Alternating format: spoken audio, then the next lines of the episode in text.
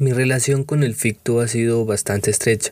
En Tunja, una ciudad con una oferta artística bien limitada, el acceso al cine colombiano es más bien una rareza. Es por esto que en 2015, en un auditorio de la Universidad Juan de Castellanos, se dio para mí un encuentro iluminador, un lugar donde se podían ver obras como El abrazo de la serpiente, Virus tropical o Cartona sombra. Su propuesta curatorial, talleres y conversatorios eran una novedad para mí que, con más paciencia que satisfacción, recibía cada encuentro o evento sobre cine en la ciudad, eventos en su mayoría decepcionantes por la poca calidad en términos de programación y rigor en la organización. Nunca olvidaremos con Andrea cuando en esa primera edición del festival pudimos maravillarnos con una obra como La Tierra y la Sombra de César Acevedo. Cada una de las cinco ediciones del FICTU han marcado mi cinefilia, y le han permitido a muchos un encuentro con cines sensibles, cuidados, poéticos, experimentales, a la vez que profesionales y profundos. Bienvenidos a Podcast Cine Laberinto, un espacio para hablar, pensar y vivir el cine. Mi nombre es Sebastián Bautista. Hoy hablaremos del Festival Internacional de Cine de Tunja, conocido como FICTU, dirigido por Mónica Juanita Hernández y Miguel Antonio Sanguña, dos realizadores nacidos en Boyacá con un gran recorrido en todo tipo de producciones de cine y televisión a nivel nacional. A Mónica le entrevistamos el año pasado para hablar del festival en su carrera como cineasta. Si quieres revivir esta entrevista, en la descripción del episodio podrás encontrar el enlace a nuestro canal de YouTube. En esta oportunidad quisimos hablar con Miguel, el otro gran artífice del ficto. Esta entrevista la dividí en dos partes. Hoy encontrarán lo relacionado a festivales y en la segunda parte hablaremos de su carrera como productor de campo y director de cine. Esta entrevista la realizamos en diciembre de 2020. Antes de empezar pido disculpas porque la semana pasada no hubo episodio. Como se imaginarán, esto de los podcasts requiere bastante trabajo y tiempo, pero espero en la medida de mis posibilidades estar sin falta cada miércoles con un nuevo episodio. Quédense hasta el final y a la mitad del episodio encontrarán algunas sorpresas del laberinto. Empecemos. Pues nada, darte la bienvenida y, comenzar preguntándote un poco respecto a cuál es la orientación y la identidad eh, que consideras más fundamental para el FICTU o si esta se ha ido construyendo y ha ido variando. El FICTU salió como iniciativa tres personas como con la intención de, de, retornar un poco al espacio donde veníamos, ¿no? Y, compartir un poco lo que estaba pasando en el cine nacional, digamos, con, la región, pero también descubrir lo que estaba pasando en la región a nivel audiovisual, a veces uno se desconecta, ¿no? Cuando se viene hacia la ciudad. Y creo que es como, como un poco, la, digamos, lo que puede marcar un poco la identidad del, festival. Es como la idea de conectar lo que está pasando a nivel regional con lo que está pasando a nivel nacional y convertirse, siempre lo he hecho, como en un punto de encuentro de, de la realización local, ¿no? Como que nuestra intención, no sé hasta qué punto se ha logrado poco a poco, digamos, pero es como convertirlos en un punto donde confluyan los diferentes realizadores, las diferentes producciones que se dan, para que haya una conexión y empezar a generar redes y empezar a generar, pues no sé, industrias es una palabra como demasiado, que no tal como demasiado elaborado, pero sí, pues es un poco la intención del, festival, como visibilizar tanto lo que pasa afuera en Boyacá como lo que pasa en Boyacá afuera. ¿Me, puedes comentar algo más respecto al nacimiento del FICTU? ¿Cómo se dio ese, ese germen? Vale, pues el festival surgió realmente por una, por una idea de Mónica Juanita, cuando nos conocimos como que no nos habíamos encontrado, digamos, ella, ella se emocionó mucho porque no, no conocía como mucha gente de Boyacá que trabajaba en el audiovisual a nivel nacional, digamos. Entonces nos encontramos y, y ella se le ocurrió la idea pues, de, generar el festival, ¿no? Porque entonces había como algunas muestras ya de años pasados, pero todas, digamos, algo con lo que hemos luchado en el FICTU es como la permanencia, ¿no? Tratar de hacer cada año la versión ha sido difícil porque siempre todas las iniciativas se caen por falta de plata, de gestión o de tiempo. Entonces surgió en ellas iniciativa como de hacer un festival como apuntándole a eso, a tener esa permanencia y a lograr como un proyecto a largo plazo. Bueno, a partir de esta idea empezamos a buscar espacios y la primera versión del FICTU se dio a través del, Festival Internacional de la Cultura. Ellos tenían una, una, sección de cine en las versiones anteriores a esa y logramos como estructurar un proyecto ahí para hacer el festival como la sección de cine del Festival Internacional de la Cultura. Entonces la primera versión se dio ahí en el marco de ese festival primera versión del FIC. Y de ahí para acá ya pues nos desvinculamos del FIC, porque pues el FIC tiene todo un tema ahí de gestión y de cambio de directivas y de cambio de enfoque año a año y hemos ido haciendo las versiones como al margen de ello. Entonces sí, el FIC salió allí como la iniciativa de Mónica Manita, juntarnos pues como los dos con, pues como que veníamos de Boyacá y no, no teníamos con mucho contacto con otros realizadores boyacenses, aunque varios, y con Iván David, ¿no? David pues que también estaba allí, que es una figura importante El FICTU se ha caracterizado por ser el principal espacio de exhibición de cine nacional en Tunja y de los más importantes del departamento por encima de las salas comerciales como Royal Films o Cinemark. Dado el espacio marginal que ocupan las producciones nacionales en el circuito de estas salas múltiplex, el Festival Internacional de Cine de Tunja cumple la labor de traer algunos de los largometrajes más relevantes de la cinematografía nacional, siendo en la mayoría de los casos el primer o único escenario de estreno de obras como La tele y la sombra, El abrazo de la serpiente, Matar a Jesús, Los Nadie, Adiós entusiasmo o Sirvi yo un lugar en el que supera por amplio margen la curaduría de un evento como el Festival Internacional de la Cultura en su sección de cinematografía, organizado por el Departamento de Boyacá. ¿Cómo veías o pronto cómo es ahora el escenario de los festivales en, en la región, en Boyacá? ¿Qué virtudes tiene? ¿Qué carencias hay? ¿Qué necesidades hay en el escenario de los festivales en, en la región? Yo lo que veo es que han crecido mucho, han salido han surgido en los últimos años como nuevos festivales, pero además como mucho más estructurados y ordenados, como con una base más sólida de lo que pasaba antes. Ya los que pasan en Ritama, en Sogamoso, los de Villaleva, pues que ya están hace un rato, ¿no? Pero que han ido teniendo como, como más presencia a nivel departamental y presencia también como a nivel de la, de la empresa privada, como el sector privado, ¿no? Pues están logrando como unos apoyos ahí importantes y lo que les garantiza también la permanencia y como una gestión chévere ahí de, de contenidos y, y de personas. Yo siento que hay como un núcleo que se ha ido formando, como un público que se ha ido formando en Boyacá para los festivales en cada zona. Cada, festival tiene como su, muy claro su, público objetivo y lo ha sabido mantener. Pues hay iniciativas de todas, ¿no? Pero ya hay como un grueso de seis, siete festivales en Boyacá que, que, se están como consolidando cada vez más y que se mantienen como construyendo una identidad. Pero es muy chévere porque eso no pasaba antes en Boyacá. Antes pasaba que había como varias muestras, había los festivales, pero era muy difícil para los festivales porque no lograban como conectar ni con el público ni con, ni con las instituciones que los apoyaban para mantenerse, ¿no? Cada cambio administración, pero últimamente siento que se está logrando, que se está construyendo una cosa muy chévere allí alrededor de, esa identidad y esa construcción de públicos también, porque, no sé, ha crecido como el público cinéfilo, me imagino que también gracias a, los festivales, pero también como la exposición a las tecnologías de, de, nuevos contenidos, ¿no? Entonces la gente busca como conectarse con otras cosas que no le ofrece como directamente el, el algoritmo de Facebook y creo que se está generando como un inicio de una, digamos, una red chévere en Boyacá. Lo que siento entonces también es que Boyacá es muy grande, digamos, no tanto a términos, en términos geográficos en sí, pero sí en su distribución política, ¿no? Son muchos municipios. Entonces hay muchas zonas que todavía están como muy alejadas, no solo en términos de cine, sino en términos políticos, económicos, sociales, ¿no? Entonces todo lo que es el oriente arriba de Boyacá, todo lo que es el occidente también, que es como otro departamento. Y este tipo de cosas yo creo que van a ir creciendo y van a ayudar como a conectarnos y a, y a generar esa identidad, digamos, del audiovisual en Boyacá, ¿no? Identidad refiero no solamente como lo que se produce en Boyacá, sino también a lo que se consume en Boyacá, ¿no? El tipo de contenidos que consumimos allí.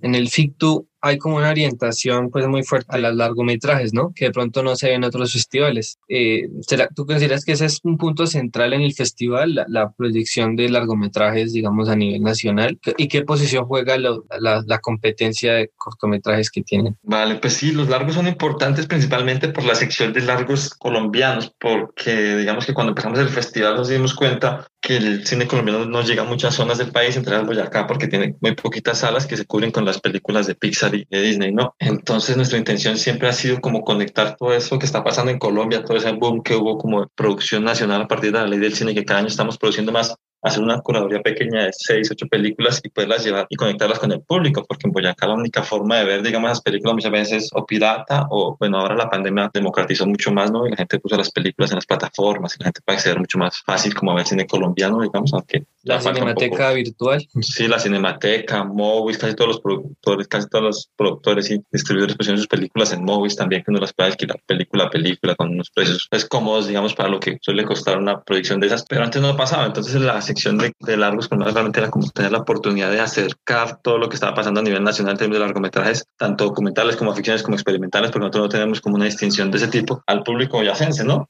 porque muchas veces escuchaba, ¿no? Que la película colombiana ganó en tal lado, pero pues en Boyacá no, no había dónde verla, ¿no? Entonces es importante porque también es como conectar la actualidad de la realización nacional como con, con Boyacá, ¿no? Para también brindar una ventana a los realizadores y al público boyacense como de qué es lo que está pasando en Colombia a nivel de, de cine, ¿no? Las que serían pues serían piratas. También está la inicial pues nosotros desde el festival hemos como procurado también dar una ventana digamos en términos legales a las películas colombianas no el festival les da eh, hace como todo el trámite todas las cuestiones de los FIT todo eso como con ánimo también como de reconocer pues, en términos muy pequeñitos no económicos pero también como de créditos en la labor de los productores y los distribuidores en Colombia, ¿no? Es como abrir ventanas y generar, pues un trabajo muy largo, la verdad, pero pues la idea es como abrir una ventana para que las películas entren a otros circuitos en Boyacá y se puedan ver en otros espacios y que otras entidades con el tiempo puedan tenerlas también y puedan como ser beneficiados tanto el público como los que hacen las películas, ¿no? Y que no pase como, como suele pasar que todo se vuelve, pues sí, las películas comienzan a la larga se ven, pero todas se ven cuando están en la televisión o por circuitos muy piratas, es donde los productores, los realizadores no reciben como un tipo de recompensa, bien sea económica o de, o de beneficio sea moral, ético. Tiempo para una pausa. Como ya muchos sabrán, Cineclub Laberinto, ahora Corporación Laberinto, lleva este año preparando la primera versión del Festival de Cine Independiente Laberinto, o mejor dicho, Festival Laberinto, a secas. Llevamos varios meses trabajando en la curaduría y organización del evento, así que como primicia para los oyentes del podcast les quiero contar que la fecha del festival será del 1 al 6 de octubre de este año, de manera presencial en Tunja. Contar que la fecha del festival será del 1 al 6 de octubre de este año de manera presencial en Tunja contará con una competencia de cortometraje nacional, está muy buena, dividida en cinco programas temáticos. También tendremos muestra de corto Boyacá y muestra de corto juvenil. Realizaremos proyecciones en varias partes de la ciudad, pero especialmente nuestro lugar de exhibición será la Casa TEP en el barrio El Consuelo. Asimismo, les traemos algunos conversatorios virtuales en nuestras redes sociales, los cuales serán accesibles desde cualquier parte del mundo. Así que vayan preparándose. Toda la información del festival la irán encontrando en las redes del Cineclub Laberinto y el festival. En Instagram y Twitter estamos como Laberinto Fest. De la, de la competencia de cortometrajes, quisiera que nos contaras un poco sobre los criterios de curaduría, de programación que hacen en, ese, en esa competencia y cómo ha sido la experiencia después de, de poder hacer ese, ese trabajo. Vale, pues realmente como que el criterio principal es que sean películas chéveres, que sean cortos, que tengan como algún valor audiovisual artístico relevante, como lo primero, como brindar una, una selección que tenga una coherencia y una, una, relevancia audiovisual, ¿no? El tema pues que sea algo que no, que no llegue tan fácil al departamento, ¿no? Pues porque como repito ahí, como la idea es conectar un poco lo que pasa en Boyacá con lo que pasa en el mundo, pues es como llevar cosas que puedan como abrir ese horizonte, ¿no? Que puedan abrir como ese panorama de lo que de lo que a veces el imaginario, lo que está pasando en el audiovisual, de lo que se puede hacer con el audiovisual, ¿no? Entonces ahí hay como campo un poquito también para la experimentación y demás. Y pues de ahí para abajo ya empiezan a, a sumar, digamos, como muchos criterios pues, de temas que nosotros entendemos que son relevantes para el departamento, digamos, no solamente para el público cinéfilo, sino para, para el público general del departamento, ¿no? Entonces buscamos también que aparte de que tengan ese valor audiovisual, pues si nos encontramos con un corto que hable sobre algo que resulta de importancia para Boyacá, pues chévere tenerlo, ¿no? Es porque la idea del cine no es solamente que sea cine para, para cinéfilos y que se le guste en el lenguaje y en el manejo de la técnica, sino pues que la idea es que sea un cine que hable también, ¿no? Que hable de la actualidad, que le hable al ser humano, pues como desde todas las aristas. Entonces es como otro tema ahí que, que siempre tenemos en cuenta a la hora de la curaduría, que sean películas que de alguna manera resulten relevantes, o bien directamente como para el público, o desde las que podamos construir algún tipo de discurso o en conjunto con otras películas para, para el público boyacense digamos, nosotros no tenemos categorías que dividamos de documental, de animación, de experimental, de ficción, sino que lo metimos todo en una sola categoría que es cortometrajes, porque la idea es tener un panorama amplio, pero también como no atarnos a nada, ¿no? Es, para nosotros está el cine, está el audiovisual, no, es, no hay ya, digamos, como una gran diferencia entre una cosa u otra. Todas estas piezas son de nivel artístico y quieren contar algo, transmitir algo, y es como que nosotros buscamos como en esa selección, que transmitan algo de alguna manera. No nos interesa como dividirlo en categorías porque no queremos o por lo menos en esta etapa del festival, no buscamos resaltar un tipo específico de audiovisual, sino obtener como lo mejor y lo más chévere que podamos ver del audiovisual de acá y del mundo, porque también tenemos la sección internacional, entonces como apostarle a eso. Aparte tienen como la parte de la premiación, ¿no? También que también es importante ahí en la competencia. Sí, tenemos unos premios, a veces son solamente como reconocimientos de un diplomita y otras veces pues hay reconocimientos económicos que siempre buscamos como alguna forma de patrocinio de alguien o o de las convocatorias nacionales para contar con un premio nacional para los cortos, sobre todo para los nacionales y los boyacenses, es como la prioridad, ¿no? Los internacionales también tienen un reconocimiento, pero pues no, a veces es como simbólico, sí, pues como el cartón y, y, este que el dinero, porque resulta ser como pues girar algún tipo de plata, porque nuestros premios no son tan grandes en plata, digamos, pero es pero girar plata, no sé, a Vietnam puede salir casi igual igual o más caro que, que, el valor del premio, ¿no? Entonces, no. Pero sí hay unos premios allí, hay unos reconocimientos. Cada año como que nos replanteamos un poco qué, qué tipo de cosas vamos a premiar, ¿no? Digamos, en el primer festival había un mejor director, había un mejor cortometraje, pero últimamente hemos como decantado solamente como en, en el mejor cortometraje. Y eh, en ocasiones hemos tenido también como el premio del público, Eso de los premios es raro porque igual si están en la selección las cortos, ya no sé, a, la, es porque son chéveres, ¿no? Y luego ya es como un criterio muy personal de que sea el jurado o el grupo de personas que sea el jurado. Curaduría no es tan estricta, digamos, en esos términos, no está ceñida como a un contenido y a una forma, ¿no? Pues es más difícil para los jurados a veces decir como, este es el mejor corto de la competencia de corto boyacense porque no estamos ciñéndonos como a un tema tan específico a veces, ¿no? No estamos ciñéndonos a, una, a, unas categorías de realización muy específicas, entonces es más complicado esa selección, pero igual nos parece que es importante pues como resaltar y, digamos, motivar a la gente para que participe en el festival pues, a través de, de esos reconocimientos. Adicionalmente a sus muestras y competencias de cine, el Festival Internacional de Cine de Tunja siempre ha organizado secciones de formación en cine, trayendo excelentes cineastas y expertos para dar diversos seminarios, sesiones de preguntas y respuestas o conversatorios que nutren los diferentes conocimientos de la realización cinematográfica, cursos de guion, producción, distribución, fotografía o cine documental. El festival tiene como una lectura un poco ecléctica, como muy como que concilia muchas cosas, muchas, muchas lecturas, muchas tendencias, muchas orientaciones, eh, muchos valores cinematográficos, políticos y estéticos, la selección y la programación que hacen. Digamos, ¿eso consideras que es algo necesario en los festivales en Boyacá? ¿Sería muy extra o muy difícil que un festival se tenga una orientación demasiado específica por los pocos festivales que hay?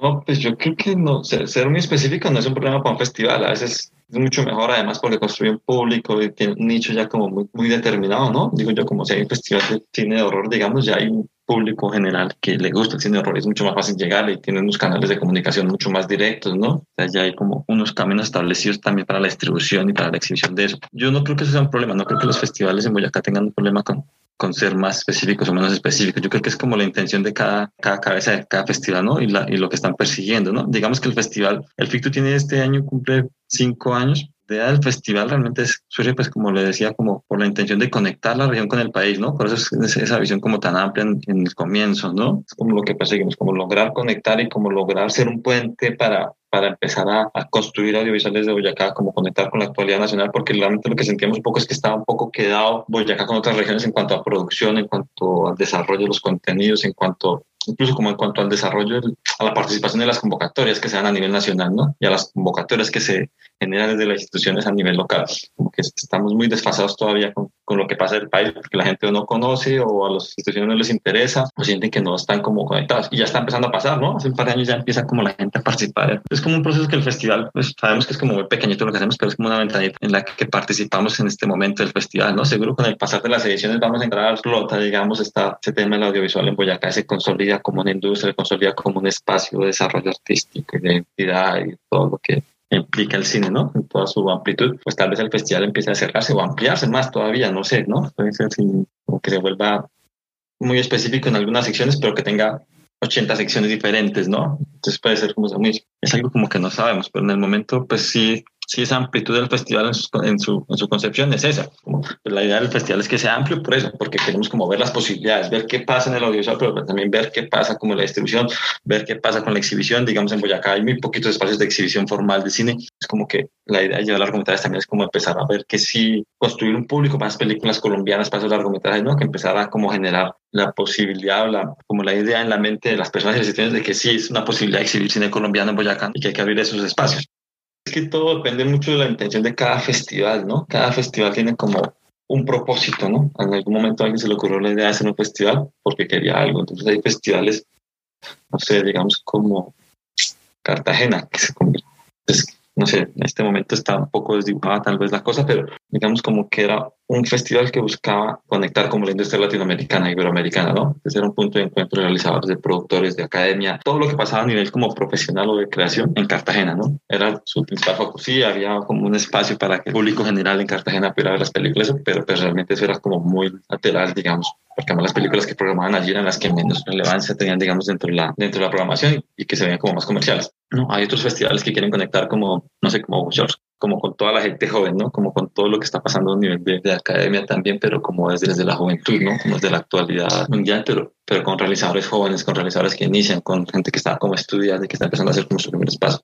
Pasa que hay como diferentes formas de asumir este tema del cine, ¿no? Acá en Colombia pues siempre se ha visto como más entretenimiento también, es una cosa, ¿no? Los festivales siempre fueron como un espacio para escaparse de esa, de esa etiqueta de entretenimiento, ¿no? Verlo ya como un espacio más intelectual a veces, como más artístico, como otras búsquedas, la gente como que escapaba hacia los festivales a veces, pero hay otros, otros festivales en el mundo, digamos, que persiguen otras cosas porque la cultura cinematográfica ya es diferente. La gente consume cine más artístico todo el tiempo, está buscando otras cosas aparte del entretenimiento. Entonces, esos festivales buscan, no sé, experimentar, buscan experimentaciones como alrededor del audiovisual o buscan como conectar con regiones específicas de, del mundo. Digamos, en Europa hay un montón de festivales que son latino algo, ¿no? Especializados en, cine latino en cine asiático. Lo que buscan es como conectar esa, ese cine que no llega por el circuito comercial a las salas, a, a las ciudades y que tienen públicos numerosísimos, públicos con números gigantes de asistencia.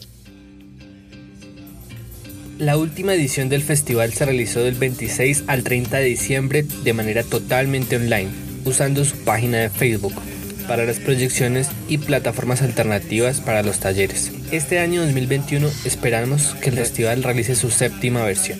Si les gustó este episodio o quieren comentarnos algo, déjenos un mensaje en los comentarios del episodio, en las redes de Cineclub Laberinto o en el correo cineclublaberinto.gmail.com. Queremos saber cómo les ha parecido este experimento sonoro y festivalero.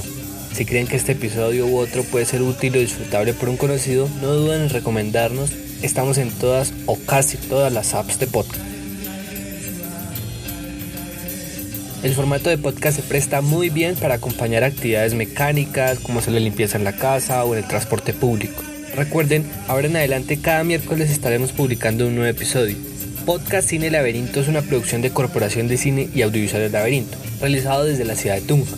La producción y edición de este episodio fue realizada por mí. El resto del equipo de la Corporación Laberinto está compuesto por Erika Morantes, Néstor Espitia, Stephanie Rosso, Pablo Malpica, Juliana Becerra, Daniel Ruiz, José Pedraza, Diego Pita, Marta Chaparro y Elkin Jiménez. Para seguir conectados con nuestros proyectos, búscanos en Facebook, Twitter e Instagram como Cine Laberinto. Feliz cine, gracias por escuchar.